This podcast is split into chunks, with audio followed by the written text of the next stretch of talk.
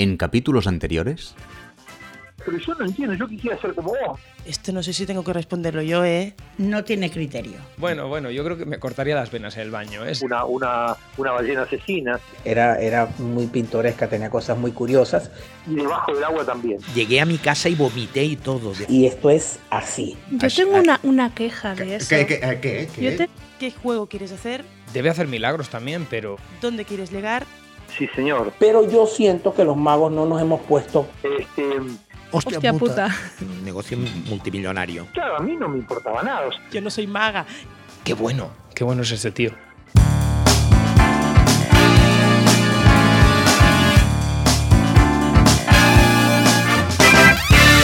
Mi nombre es Jordi Quimera y abrimos la Cámara de los Secretos para no hablar de magia.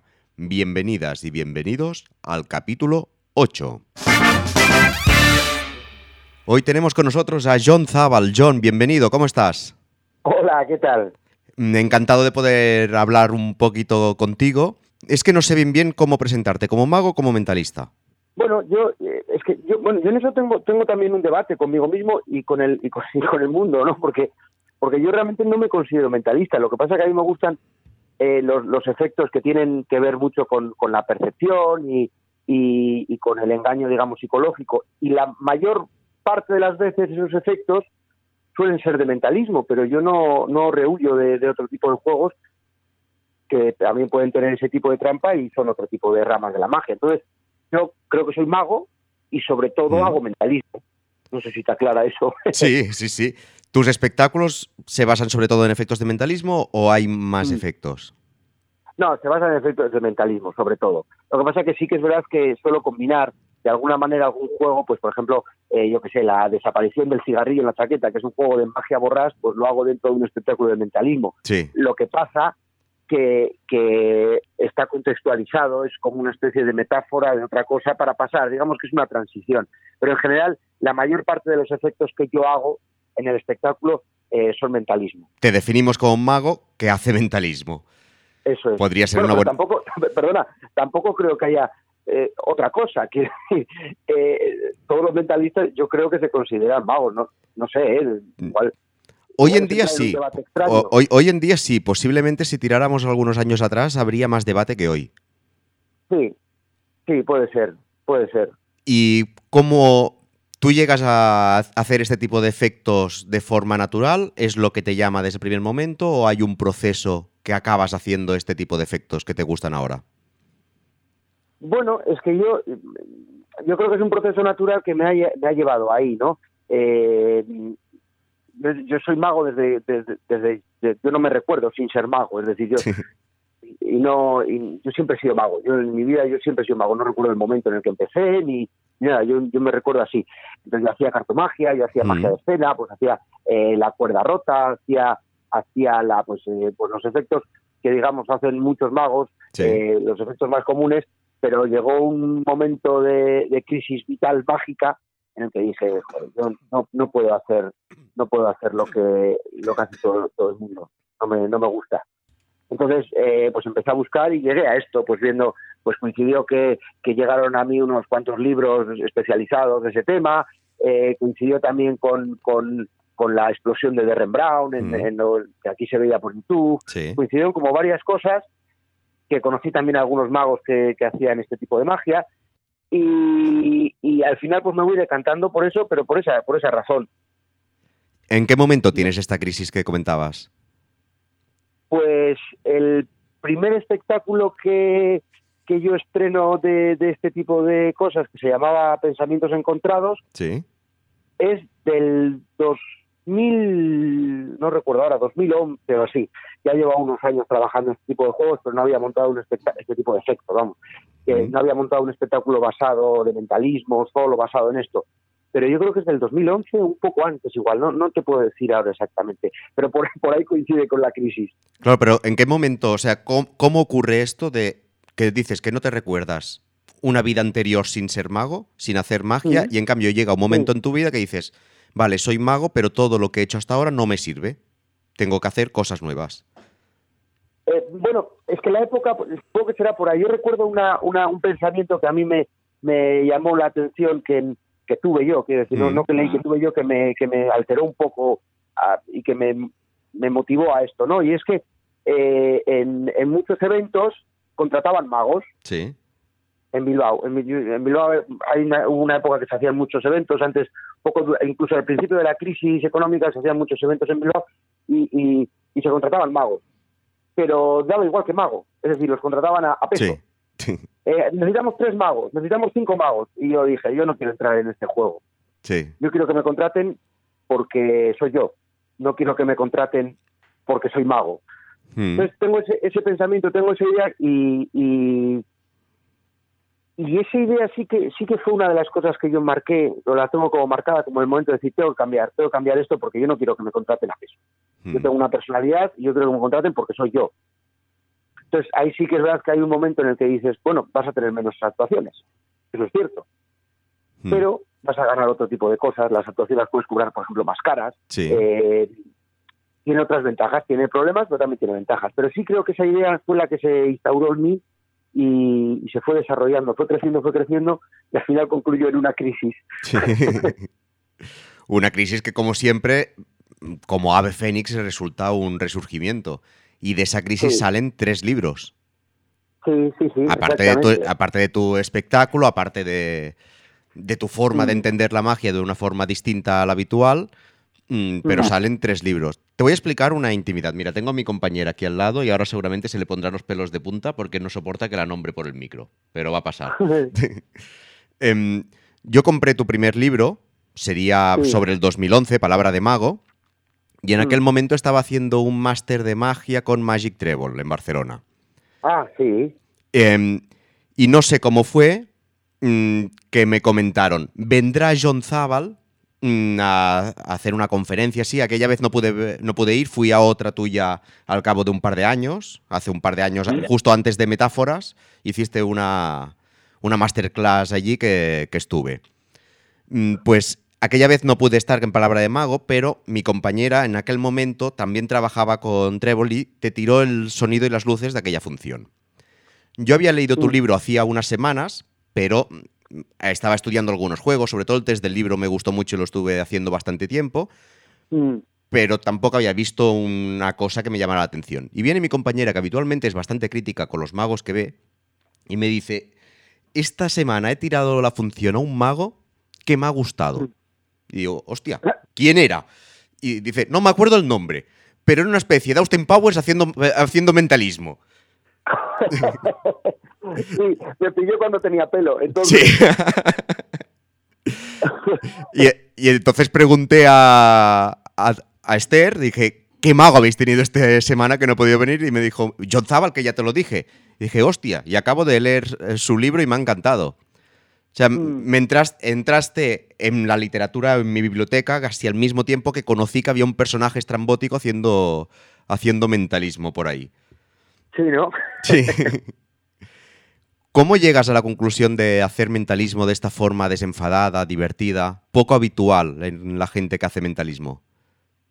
Sí, bueno, yo, re- yo realmente eh, en los espectáculos combino esa forma con, con, con la forma seria. Es decir, yo, yo eso lo mido mucho, yo lo, eh, lo mido mucho en, en, mi, en mi espectáculo actual, que dura hora y media, Mm. pues habrá más o menos eh, 60, un poquito más minutos de, de mentalismo con comedia, pero luego hay más, un poquito, de 70, pero luego hay 20 minutos, 25 que son que son eh, muy serios, o sea, son muy serios, muy Sí. serios, igual que lo hace un mentalismo, un mentalista eh, pues que siempre lo hace serio. Mm. Pero de todas formas, yo, yo creo que, que eh, aquí la idea de hacer mentalismo serio es una idea que se ha instaurado, yo creo que por Anthony Blake, que a él le sale muy bien, Mm. Eh, es muy efectiva, pero, pero a, a muchos que lo intentan no les sale bien, y a mí no me saldría bien tampoco. Sí. ¿eh? Eh, Entonces creo que creo que ha sido la esta cosa que tienen los, los grandes magos cuando se hacen famosos, como Tamariz o Anthony Blake, que crean una escuela buena, pero también limitan, sin, sin ellos quererlo, claro, sin, Sí. sin ellos... Sin ellos eh, Pero eh, se convierten en un referente de cómo hacer las cosas. Claro, se convierten en un referente de cómo hacer y cuartan ciertas libertades de no- creativas de otras, no, Mm. no cuartar, sino que, que las otras personas no, no contemplan otras, otros caminos, ¿no? Sí. Pero sin embargo, en, en, en, en Estados Unidos, en, en Inglaterra, tú ves mentalistas y son cómicos. también es cierto que, que no van por el mentalismo más fuerte y más y más potente, ¿eh? pero, Hmm. pero hacen mentalismo cómico y funcionan y ya, yo yo creo, yo lo veo esto como como las las eh, los superhéroes, Sí. los superhéroes que que, que pues no sé, la patrulla X, que ahora lo llaman X-Men Sí. la patrulla X de toda la vida. Pues eh, hay ahí superhéroes los que, que unos son serios y son y, y están muy en su papel de serios y otros, oye, pues tienen poderes y lo aprovechan y lo disfrutan y tal y, se- y se ríen de ello, ¿no? Hmm. Pues yo creo que, que se podría actuar así, ¿no? Es decir, como los mentalistas, pues yo soy un mentalista que yo tiendo más a la comedia, pues yo como tengo ciertas capacidades, pues las utilizo desde un punto de vista cómico. Si otro es serio, pues las utiliza. Entonces, creo que no, no choca tanto con, con un mentalista cómico como, como a priori puede parecer. Uno, uno de los grandes debates en el mentalismo es si se puede Mm. mezclar con otros tipos de magia. Me acuerdo leyendo bastantes artículos de Marco, incluso el libro de, de Hahnemann que escribió Marco, que, ha- que Sí. hay un debate largo sobre esto. De, por ejemplo, Hahnemann o Dunninger hacían una rutina de cuerda en medio del espectáculo de mentalismo. Pero luego ha habido grandes debates de se puede mezclar o no. ¿Por qué crees que, que hay este debate de si se puede mezclar o no tipos de, o el estilo de magia más visual con el mentalismo? Hombre, yo en esto yo tengo una experiencia que, que, que, que va a favor de no mezclarlo. Mm. En mi caso, en mi caso, cuando haces un espectáculo entero, hombre, pues puedes mezclar, pero porque los espectáculos enteros están medidos. Están, Sí. Yo hago esto por esto, hago esto por esto. Pero yo cuando actúo en galas con otros magos, Mm. entonces claro, yo soy el único mentalista, porque no se suelen meter a dos mentalistas en una. Y yo antes eh, hacía, cuando actuaba en esas galas, un preguntas y respuestas, que era un mentalismo intenso de adivinar cosas al público, tal. eh, Era, era fuerte, ¿no? Sí. y, y, y sí que es verdad que no se producía el mismo efecto que cuando yo lo hago en mi espectáculo. Yo creo que es porque están en un contexto de magia, digamos, con truco, Sí. y de repente se presenta otro tipo de efectos que se aleja mucho de eso, ¿no? Entonces es como un poquito descontextualizado. Ahora cuando hago galas de magos hago un mentalismo más, eh, más, más, no tan intenso, ¿no? Mm. Entonces yo sí, yo sí tengo esa, esa experiencia que digo, "Joder, si es que esto no, no entra, no entra perfectamente, porque eh, ven que cortan a una persona, ven que el otro se escapa de no sé qué, ven que el otro hace desaparecer, de repente sale un tío que les lee la mente. Sí. Claro, eso sí queda un poquito descontextualizado. Es mi, mi opinión, ¿eh? que igual luego, igual luego has preguntado y ha funcionado igual que siempre, o igual siempre he tenido Mm. mal día, siempre trucos Sí. no lo sé. Pero, pero sí que es verdad que yo tengo esa experiencia. Ahora, en mi espectáculo, ya te digo, yo uno punto juegos, vamos, y no pasa nada siempre que yo creo que estén medidos y que este esté ahí por algo y el otro esté ahí por algo. Sí. A ver, siempre hay el peligro este de, de la ficción, de cuando nos separamos de la realidad y vamos hacia la ficción, en el escenario, sobre Mm. todo los que hacemos magia de escena, en Mm. la ficción cabe todo. Entonces el impacto a veces no es tan fuerte, porque se de- Claro. la magia a veces se convierte en un efecto especial. Y es una cuerda muy fina. Sí, sí, efectivamente. Vamos un momento al tu inicio y ahora empezamos a la época de, de escritor de libros o a, o a la faceta de libros. A tu inicio dices que no conoces un, un John Zabal antes de ser mago. ¿Cómo te viene a ti la magia para, para tan jovencito empezar a hacer magia? Es que, no, es, que si, es que si te digo la verdad no recuerdo. Yo recuerdo que a mí los fascículos de Tamarín me llegaron ya queriendo ser mago, pero sin saber. Sí. Los fascículos de Tamarín, yo- yo ahí, ahí es donde, donde yo sabía hacer varias cosas, pero no, no, pero claro, ahí es donde encuentro el camino, ¿no? Mm. Pero hasta esa época yo siempre estaba juguetando con la baraja, intentando eh, intentando descifrar los juegos de, de- de- de los magos. Sí, allí hacía juegos de magia, lo que pasa que luego, claro, esos fascículos que son, eh, yo creo, el, el, el, el epitome de, de- de los 90, Sí. son los que me ponen, digamos, en la dirección. Mm. Pero ya hacía antes, yo ya recuerdo que yo muchas técnicas y muchos juegos que aparecían allí ya los conocía, lo que pasa que no los conocía tan, tan bien diseccionados como Mm. estaban allí. Pero no, no había ningún, ningún familiar cercano, ningún vecino, amigo. No, ¿Te, no te- había- te no vino? había- Sí, me vino, no sé, no sé, no lo recuerdo, hombre. Yo recuerdo los magia borrás, pero los magia Sí. borrás era, era un, era, aquello era, era, era, no sé, era la, la piedra roseta, eso no se Sí. entendía nada, era, era una cosa, bueno, la piedra roseta era para entender, pero esto, esto no Sí. entendía nada, ¿no? Y, y, y yo recuerdo dar- darle vueltas y darle vueltas y cuando se acababa, pues no, ya tengo el de 70 juegos, darme el de 180, que tampoco entendías nada, pero bueno, Como mucho la guillotina de dedo y punto. la guillotina del dedo. es lo que hacíamos todos. Apretabas y punto. Sí, sí, sí, que nos creíamos que daba miedo. Sí. Que, "Vamos a meter el dedo aquí, va a tener miedo, que es un plástico. En el 2009 empiezas a escribir o publicas Palabra, Palabra de Mago, un libro donde, ti- donde tienes unas seis, diría que son unas seis o así rutinas de mentalismo, unas cuantas también de cartomagia. En la parte de cartomagia dices que no te gusta hacer mentalismo de cerca. ¿Mantienes No, todavía no. esto?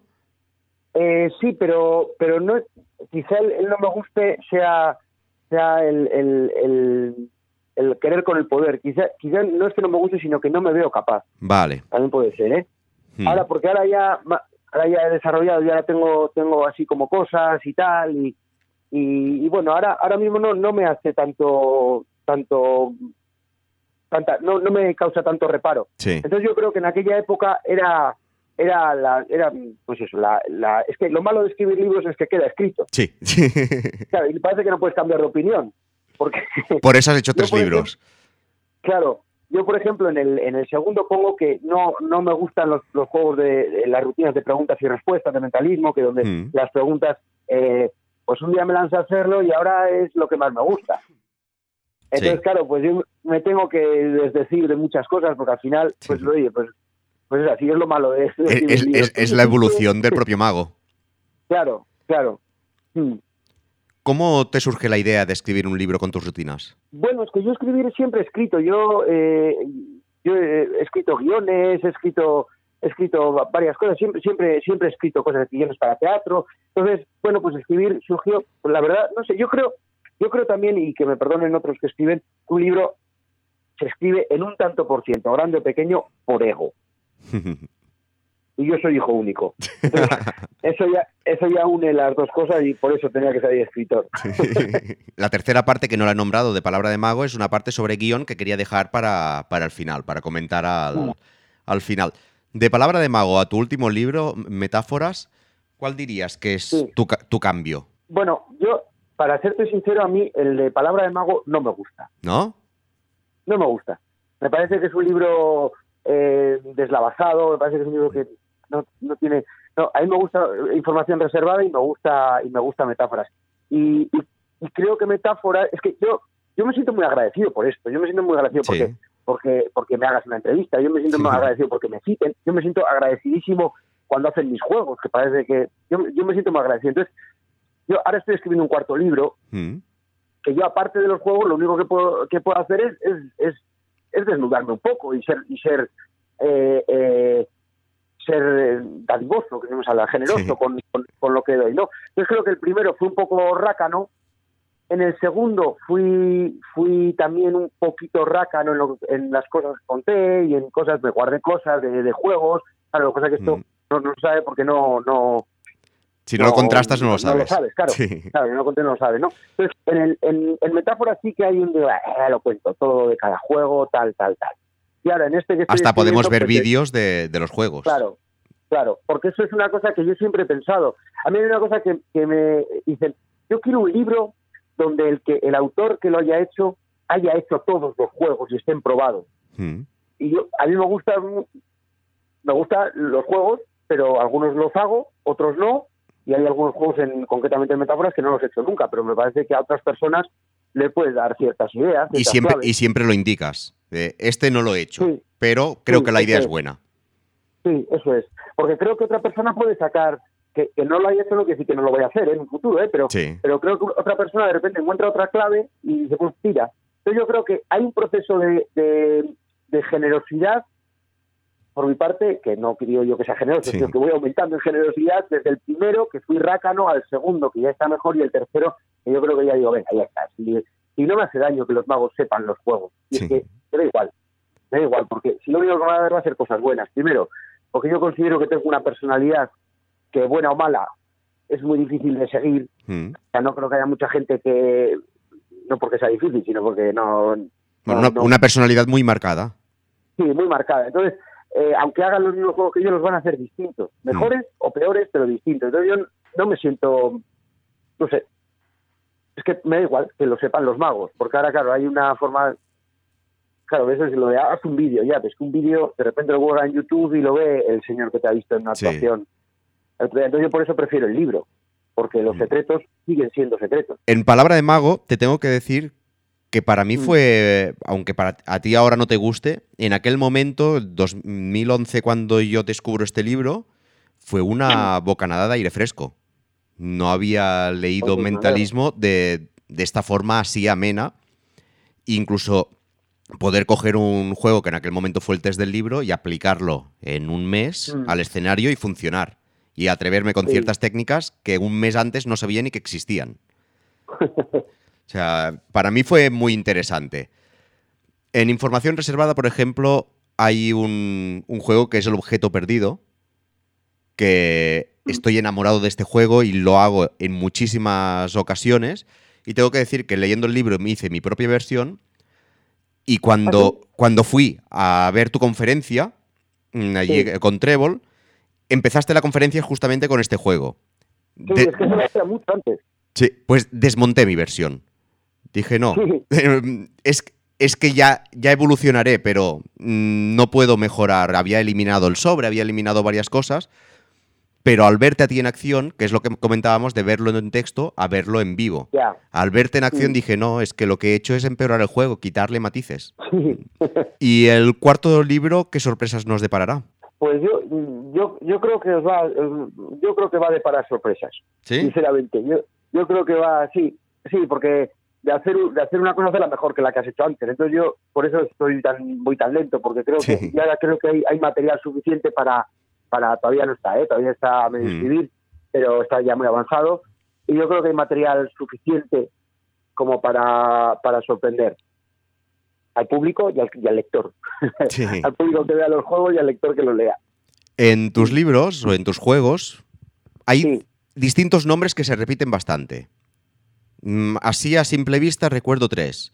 Marco, Max Maven Marco. y David Hoy. Sí, sí, me, me gustan mucho. También es cierto que con yo a Marco eh, es que el puerco sabio también yo creo que junto con junto con el, el- los pasticos de tamariz el puerco sabio que es posterior y ya había que Mm. estar metido en el mundo de la magia pero es también del 90 y algo cuando Sí. yo llego ¿eh? porque creo que hay otra del 80 Es del al 80, 90, el, el primero es del 89. Empieza el Ah, pues- 89. pues, entonces yo pillé esa, yo pillé la, la primera colección de Puerco Sabio. De repente Sí. también es, es como una cosa que dices, joder, joder, mm, qué, qué cosa de información hay aquí, qué, qué, qué, qué locura, ¿no? Mm, Y también fue como un shock, para mí, un shock bueno. sí. Y después Max Maven a mí me, me gusta mucho su forma de pensar, su forma de desarrollar juegos, su forma de de todo, de, de- o sea, me gusta verle, me, me gusta verle. No Mm, sé, es como, eh, como un humorista que hay diferencia entre el humorista que necesita hacer un gag para hacer reír y el humorista que, que, que solo hablando hace reír. mm, O sea, esa diferencia, pues yo creo que más Maiden es el humorista que solo estando hace reír, es decir, el mago Sí. que solo estando ya es magia, Sí. solo estando. Ya puede hacerte el, el, el dedo pulgar que se estira, cuando, o sea, lo que sea, que, que, que es magia lo que hace, ¿no? mm, Y luego David Hoy es un tipo que yo no lo he visto nunca y yo creo que, que David Hoy es, es para mí un, un mito. Y digo mito no, no en el sentido bueno ni malo, sino en el sentido de que yo no lo conozco y lo he mitificado. Es decir, yo tengo una imagen de David Hoy. Sí. Porque David Hoy en realidad, que yo sepa, tiene un libro muy pequeñito, que ahora no recuerdo cómo se llama, pero muy pequeñito, vamos, Mm. que son, son unas cuantas hojas. Pero claro, ahí te explica el, el, el, el juego ese de la, de la de la baraja que se llama baraja Coran, ese de que tiras y que Sí. piensan varias cartas que luego nombras y da lo mismo la cadena de energía porque Ujú. todos se sientan.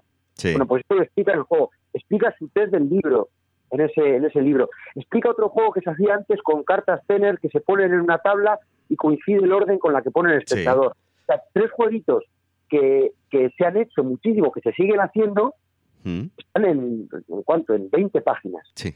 21, no sé, no se recuerda ahora, ¿eh? pero, pero, y eso me parece alucinante. Alucinante eso. Aparte de estos tres magos, ¿qué referentes tienes más en el mundo de la magia? Bueno, eh, a mí me gusta mucho Cassidy, Mm, también, eh, también es un tipo que, que, eh, que yo, bueno, he visto lo que hay en YouTube y algunas cosas y tal, pero, pero bueno, que, que yo antes lo tenía también igual de mitificado que David Hoy, porque tiene varios libros, luego tiene dos recopilatorios que Sí. están muy bien. Eh, eh, fácil, por ejemplo, me encantan los libros de, de Bruce Best, de Barry Richardson, perdón, los de Theater of Mind, Act Two y, y Final Con, no, recuerdo, Sí. no recuerdo el tercero. Eh, pero esos son libros que también eh, me encanta. De hecho, mi forma de escribir, eh, de, de- de- de estructurar los libros es prácticamente esa, ¿no? Sí. Eh, otros, pues eh, a nivel de, de, de actuación, pues hombre, Derren Brown me parece que está, yo creo que años luz de, de cualquiera, ¿no? Hmm. Es verdad que tiene otros medios y también tiene otros equipos y todo. Y, y básicamente, no sé, algunos, no sé, yo creo que por ahí estarían todos. Y fuera, ahí, en esa horquilla. y fuera del mundo Bueno, de la magia. De- ¿Perdona? Y fuera del mundo de la magia. Uh, fuera del mundo de la magia hay un montón, pues desde... Pero uno que está fuera y dentro es David Mamet, Mm. que es el, el director de teatro, el, el director de teatro que ha, Sí. eh, que ha escrito muchas obras. De, de- de hecho, creo que debe ser el director de teatro vivo más, más representado. Que este es director de, de cine también, hizo, ahora, me sale, ahora me sale la película mala, el nombre, Spartan, no creo que llama, pero ha hecho muchas más, ¿no? Casa de Juegos, varias, ¿no? Y este tipo, si os fijáis en las películas, siempre aparece Ricky Jay. Mm. Ahora ya no, claro, Sí. ahora ya no. Y porque era muy amigo de Ricky Jay. De hecho, la primera película de Mame, eh, la de Casa de Juegos, Ricky Jay es uno de los protagonistas. Porque eran muy amigos. Y, el- y ese vídeo que está en YouTube, que es el espectáculo de Ricky Jay, que era Ricky Jay y sus 52 Sí. ayudantes, eso está dirigido por David Mamet. O sea, que, que no lo dirigió un cualquiera. Y el último espectáculo de Ricky Jay, que si no está en YouTube ni nada, también lo dirigió David Mamet. Y a mí es un tipo que me, que me gusta mucho, mucho, mucho, mucho. Mucho. A nivel de escena, pues por ejemplo, eh, creo que se me nota mucho cuando actúa Family Cansado, me gusta Sí. mucho. Sí, tengo muchos, muchos referentes, tengo muchos, muchos referentes de muchos sitios. Una de tus reflexiones en...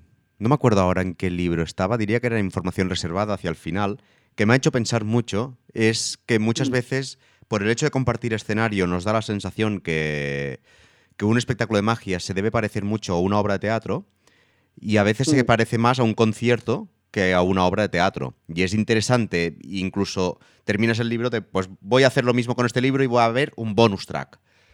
Mm, Sí. hay una parte, mucha parte que, eh, que estoy de acuerdo, y hay otra parte que me deja mal gusto de boca. Eh, Una parte que estoy de acuerdo es, es verdad que a nivel de estructura se parece más un- un- a un concierto que a una obra de teatro, pero hay la otra parte de decir, vale, pero el teatro tiene su forma, el, el concierto de música tiene su, su forma, porque en la magia debemos coger la forma de otro arte y no tenemos una, un- una estructura propia, una forma de, de hacerla propia. Joder, pues mira, ahí me pillas. Sí, o sea, es que ta- tampoco tengo respuesta, ¿eh? Es, es a donde llegué con la reflexión. Se me, Pues muy pla- buena se- reflexión. se me planteó esta pregunta, es decir, qué pena. Sí, es cierto, es cierto. Hombre, es cierto que a la magia le falta mucho por avanzar, ¿eh? Eh, a nivel escénico, y mucho. Pero, joder, muy buena, muy buena idea. Bueno, más que idea, buena reflexión. Sí, sí. Yo digo, es que le he intentado dar respuesta muchísimas veces y, y no hay manera. Y continúo trabajando en esto, pero siempre depende hacia dónde voy, se parece a una obra de teatro y depende hacia dónde voy, se parece a un concierto. Pero no encuentro la fórmula de que la magia parezca magia. Es, es una cosa curiosa. Sí, porque realmente, mira, ahora que lo, lo... Yo siempre pienso en, en- en el mejor ilusionista de la historia, el, el- el que más sabía de marketing, que no era Houdini, era Jesucristo. Y, y, y realmente Jesucristo, si en caso de que existiera y que fuese todo algo, Sí. hizo cuatro juegos en la vida. Sí, porque o era el mejor mago o tuvo los mejores biógrafos. Sí, sí, exactamente. Pero al final hizo cuatro o cinco juegos. Sí, Digamos, resucitó a un tío, convirtió el agua en vino y cuatro cosas más. sí. Y mira la que ha montado. Quiero Sí. decir que quizá, quizá eso que dices de que la magia tiene que encontrar su propio desarrollo, quizá, y esto se me está ocurriendo ahora, ¿eh? no, te- no, no sea, no sea demostración tras demostración, tras demostración, tras demostración, tras demostración, sino un proceso que lleve Mm. solo a una gran demostración, Hmm. ¿no? O sea, como una Posible- especie de posiblemente ritual, sí. sí. Podría ir por ahí. A esto posiblemente quien se la haya apro- aproximado más es David Copperfield. En sus especiales de Sí. televisión. Hacer un proceso en el que al final acababa haciendo desaparecer la Estatua de Libertad o acababa haciendo no sé qué. Un Sí. poco desestama- sistematizado, no... O me acuerdo incluso Trébol en, en Gijón creo que lo hicieron, que hicieron el tema de de tirar un coche sobre una caja. Un y, coche encima. sí, Sí. eh, y allí y lo que montaron es todo un espectáculo de qué podía pasar si salía mal, si salía bien, patadín patapam, y al final acababan haciendo la demostración. Claro, quizá, quizá eso sea, quizá porque, igual, ahora que lo pienso, quizá la magia no le vaya bien un formato de hora y media de espectáculo, quizá la magia le vaya un formato de media hora. Mm. Y no sé, y quizá sea toda una explicación para llegar a me escapo como Mike Trevor del coche. Sí. Ya está. Quizá eso sea lo más, no, no sé, claro, esas son reflexiones, también luego hay que adaptarse al mercado, entonces, Bueno, hablan- hablando con algunos magos, diría que con Selvin hace muchos años me comentaba, "Mm, la magia perdió fuerza cuando nos obligaron a pasar de números de 10, 20 minutos a espectáculos enteros. Que cua- Sí. los magos cuando tenían fuerza es cuando tenían estos números casi de cabaret de, de 10, 20 minutos. Sí, realmente hay una historia muy bonita. En el libro de Mike Caven y ese gordo, que son dos libros, Sí. cuesta un montón de dinero, ¿no? 300 o 400 euros. Ahí habla un poco de, de ese cambio y él, él- él- yo no sé hasta qué punto eso será o será su opinión o será la realidad, ¿no? Pero comenta que los, cuando se pasó a los cabarets, eh, los magos ganaron a todos, a los cantantes, a todos, porque se dieron cuenta de que, de que el cabaret no había, no había que trasladar el número que hacías al cabaret, Hmm. sino, sino preparar un número de cabaret en condiciones de cabaret Sí. y eso les hizo crecer mucho, ¿no? Pues entonces aquí una trampilla, no sé qué, porque, porque era un, un número de cabaret, un número traído. Y después eh, debió ser que allí el- en el Music Hall y todas estas cosas eh, entraron judíos, no sé si, no sé si- Sí. eh, entraron judíos al mundo del espectáculo y entonces estos eh, obligaban mucho a hacer lo que ellos querían, Mm. ¿no? Y por eso los grandes magos que salieron de gira salieron precisamente por eso, escapando del cabaret, porque querían hacer lo que ellos querían, sin ningún tipo de, de, De limitación. esto, o sea, sí, o sea que él, él también dice que quizá el cabaret pues haya hecho, a pesar de que fue un éxito al principio, haya hecho un poco mal a los magos, pero en el hecho de que te dicen, no, no, tú eres muy buen mago, pero tú vas a hacer los aros chinos, tú vas a hacer no sé qué, Sí. tú vas a hacer, y cuidado con lo que dices, ¿no? Sí. Pues igual, mira, son dos, dos, dos ideas que coinciden. Mm. Y vamos a la última etapa que quería comentar, tu, Sí. Tu faceta de, de guionista. ¿Cuál es la importancia Sí. del guion en el número de magia? Bueno, eh, es que yo, eh, el guion yo creo, yo, yo, yo estudié cine, entonces claro, Mm. había un año entero, era un año estudiando guion, ¿no? Allí en Madrid. Sí. Eh, entonces, eh, pues claro, yo, le- yo le doy muchísima importancia, sobre todo cuando encima yo, parte del guion es parte de la trampa. Mm. ¿Sabes? Muchas de las cosas que digo son trampa, no son, no son porque son eh, mensajes ambiguos o son lo que sea, ¿no? Sí. Eh, entonces, para mí es importantísimo el guion, pero, pero también necesito que en un número musical también tiene que haber guion. Creo que ha pasado muy desapercibido dentro de Palabra de Mago tu, par- em, tu explicación sobre el guion. Cuando hablamos de, de libros que nos enseñan a guion, o vamos al guion de McKee, creo que es, o a, a libros propiamente de magia que escriben sobre el guion. Y creo que hay una parte, bueno, la parte que hablas del guion de, en tu libro es bastante Mm. interesante porque se nota mucho tu influencia en el cine. ¿Qué crees que te ha aportado el cine para hacer mejor la magia? Eh, bueno, el, el cine, es que el cine me ha aportado mucho más de lo que es el cine en sí, porque yo conozco a gente de cine, yo, eh, gente de cine no, no quiero decir gente genial, sino Sí. gente del mundo del cine. Eh, entonces me ha aportado mucho a nivel creativo. Yo cuando vivía en Madrid vivía todo con, con, con directores de cine, con realizadores, con guionistas. Mm, Entonces, claro, mi forma de pensar está muy mediatizada por el cine. De hecho, eh, hay un número que yo hago, bueno, que yo hacía en el anterior espectáculo, que, que aparecerá escrito en este libro, que yo me di cuenta y digo, oye, pues esto yo lo había hecho, que es una elección de unas letras, que una, una espectadora elige una letra y otro, otro espectador, viendo las letras, no sin verlas, elige una y es la que ha elegido el otro espectador, ¿no? Y dije, joder, pues esto es la película de la furia, de Brian De Palma. mm. Y efectivamente, luego fui a ver la furia y dije, joder, pues sí. Y hay un momento donde a unas chicas que tienen poderes les ponen, las, creo que son las letras tener, de la misma manera que yo lo ponía. Entonces, hubiese llegado a eso sin ver la furia de, de- Sí. de Brian De Palma, pues igual no hubiese llegado a crear ese juego. Posiblemente Porque- en- entró en tu inconsciente y ya estaba allí.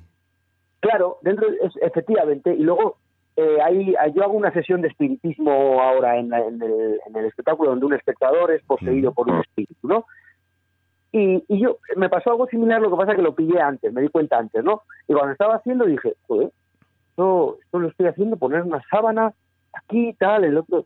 Y esto es, eh, no me sale la película ahora, el, el expediente Warren. Mm. Y efectivamente, había una secuencia que era, era, no era, no es lo mismo porque es la película, pero es, es, es de donde yo, de alguna manera, podríamos considerar el germen de la, del número de, de espiritismo que hago. Sí. Entonces, y yo supongo que como esas, habrá un montón, habrá Sí. un montón de, de cosas. Lo que pasa es que de manera inconsciente pues lo vas pasando y se te queda. Pero y aparte el cine pues me ha aportado en, en sobre todo saber guion. Mm. eh, es que para mí el guion es muy importante, insisto. Y eso lo aprendí yo, eh, yo, yo, claro, al estudiar cine, estudié guion cinematográfico. Entonces posiblemente si ahora hablas con, bueno, posiblemente no, seguro, si tú ves eh, espectáculos de teatro, pues ahora mismo ya no van tanto por ahí, por contar una historia eh, con principio, final. Entonces si hubiese estudiado más el guion teatral, pues quizá mi imagen hubiese sido distinta, hubiese sido más, más emocional y menos intelectual, digamos, en el sentido de, de hablar. Entonces, claro, no te puedo decir qué, pero estoy seguro de que mucho. Sí. ¿Cómo haces el proceso para llegar al guion? ¿Tienes el juego? mm, ¿Escribes el guion o escribes un guion y lo dejas evolucionar? Eh, bueno, es que hay, hay, hay una cosa que a mí me gusta mucho en el, en el, eh, ay, no sale el libro ahora, el de Moliné, el, el libro esto es magia, Eh, ¿no? Esto es magia. que habla de dos formas de, de crear juegos Mm. que a mí me gusta. Una es eh, tener la idea del efecto y buscarte de la vida, Sí. ¿no? Y otra es eh, encontrar alguna técnica, algún método que de repente te da pie a algo, Mm. ¿no? Y yo creo que sí, que son esos dos. Es decir, o Sí. tienes una, una cosa que te sirve para algo y de repente dices, ah, pues esto sirve para tal, o te empeñas en, en crear un efecto.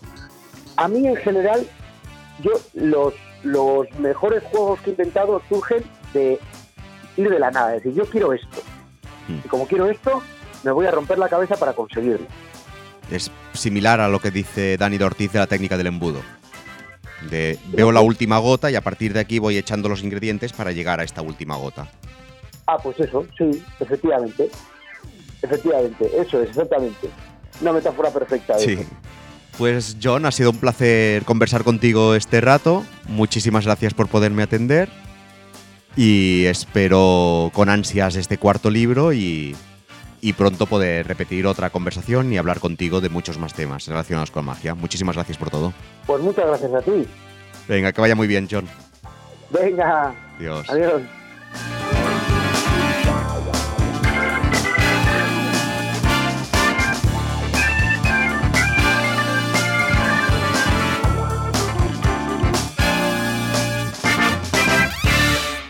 Uy, ¿cómo lo ha hecho?